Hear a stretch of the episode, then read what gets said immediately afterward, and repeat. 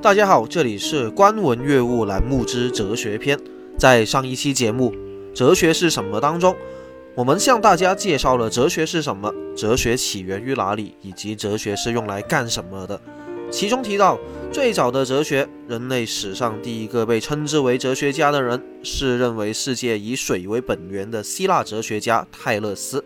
本期就是为大家展开介绍以泰勒斯为首的希腊自然哲学家。在说泰勒斯之前，我们不妨先了解一下自然哲学的前提。承接上一期的哲学前因，自然哲学之所以生成，是因为这些古希腊人不满足于神话体系对自然的牵强附会和解释，故而他们需要新的对自然的解释。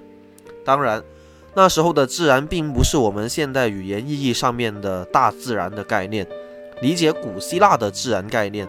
可以先转化为英语思维，即将其理解为 nature。如此理解有两层意思：其一，nature 指本性，指宇宙和世界的本性；其二，nature 也有自然而然的意思。言下之意，即按其本性自然而然的发生或发展的东西。就这两层意思而言，对自然的探讨。既是对事物及其变化的本性的探讨，后来这些被归为对本源的探讨。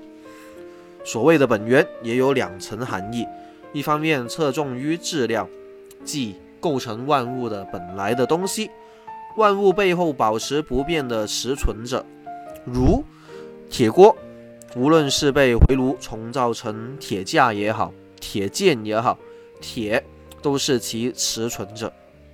而另一方面的含义，则是侧重于形式或者原则，即事物变化背后所遵循的形式或规则，代表着事物的规定性。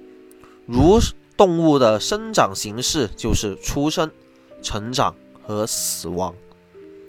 对此两层意义，古希腊人不同学派之间有着不同的着着重点。如泰勒斯所开创的米利都学派。则是着重于探讨本源的质料含义。在泰勒斯看来，万物都需要水分滋养而生，水是生命之源。而在海洋文明的环境之下，满目之下，海洋比陆地更为宽广，海水似乎托起了整个陆地。而湛蓝的天空时而又会下雨，似乎天上也是装满了水。下雨是因为天上的水溢出而掉落，在这两层认识之下，泰勒斯提出，水正是最初的元素，正是万物变化过程中的持存者，也就是水本源说。单单说水是本源是不够的，因为无法解释万物转化的过程，到底如何才能从水变成别的东西？泰勒斯也进一步提出。之所以水能够变为别的东西，是因为万物皆有灵魂，灵魂弥漫在整个宇宙当中，是一种具有活动能力的东西。灵魂正是自然运动变化的内在动力和原因，故而水能够变为别的元素，能够构成别的事物。但是，即使这么解释，也还是比较苍白。希腊人认为。世界有四种基本元素：水、火、土、气。既然水可以如此解释，为什么别的元素也不可以这样解释呢？这也构成了后来哲学的一个常见的提问形式：事物为什么是这个样子，而不是那个样子的？泰勒斯的学生阿拉克西曼德正提出了这个问题，并指出可以如此解释水。也可以如此解释别的元素，比如说火、土和气，在他这里正式确定了这种最初的持存者应该称之为本源。同时，他指出万物的本源不是水，也不可能是其他具体元素。世界万物及其性质是多样的，不能将它们归为某一种特定的物质形态。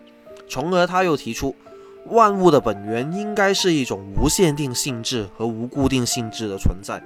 也正是无定性，才能够转化为任何东西，而不是某种特定的事物。这种无定，就有点类似于我们道家老子所说的“万物生于有，而有生于无当中的那个无，在最初的时候，无定表现为一种混沌状态，没有特定的形式，没有特定的性质。那么，如何转化为有规定、有特性的东西呢？阿拉克西曼德提出了分离生成学说，无生有的过程称之为生成，有复归于无的过程称之为消亡。之所以会有生成和消亡，是因为本源内部包含着热与冷。干与湿的对立，由于这种对立，事物从无中分离了出来，从而形成了具体的事物。泰勒斯的水本源说不满足于神话对自然的解释，而通过经验对自然规律进行总结。除了开创了西方文化意义上面的哲学以外，还奠定了经验归纳总结出结论的这一套逻辑推演基础。而其弟子阿纳克西曼德。则进一步抽象概括出本源的概念，并结合对观念的推演而提出无定本源理念。从这里开始，则是在哲学史上第一次运用了演绎的方法得出结论。这两种不同的思维方式，除了奠定了哲学的思辨基础以外，还贯穿了整部哲学史，思辨精神由此印刻在哲学之上。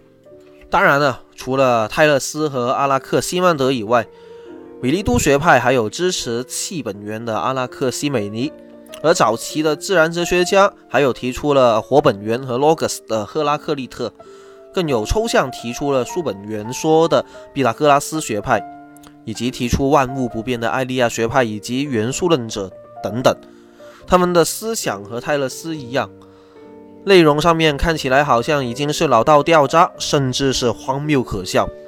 但其背后的思辨方法和形式，深深影响着后世的哲学。这里是观文阅物栏目之哲学篇，往后的内容，我们在下一期节目当中再和大家进一步的探讨。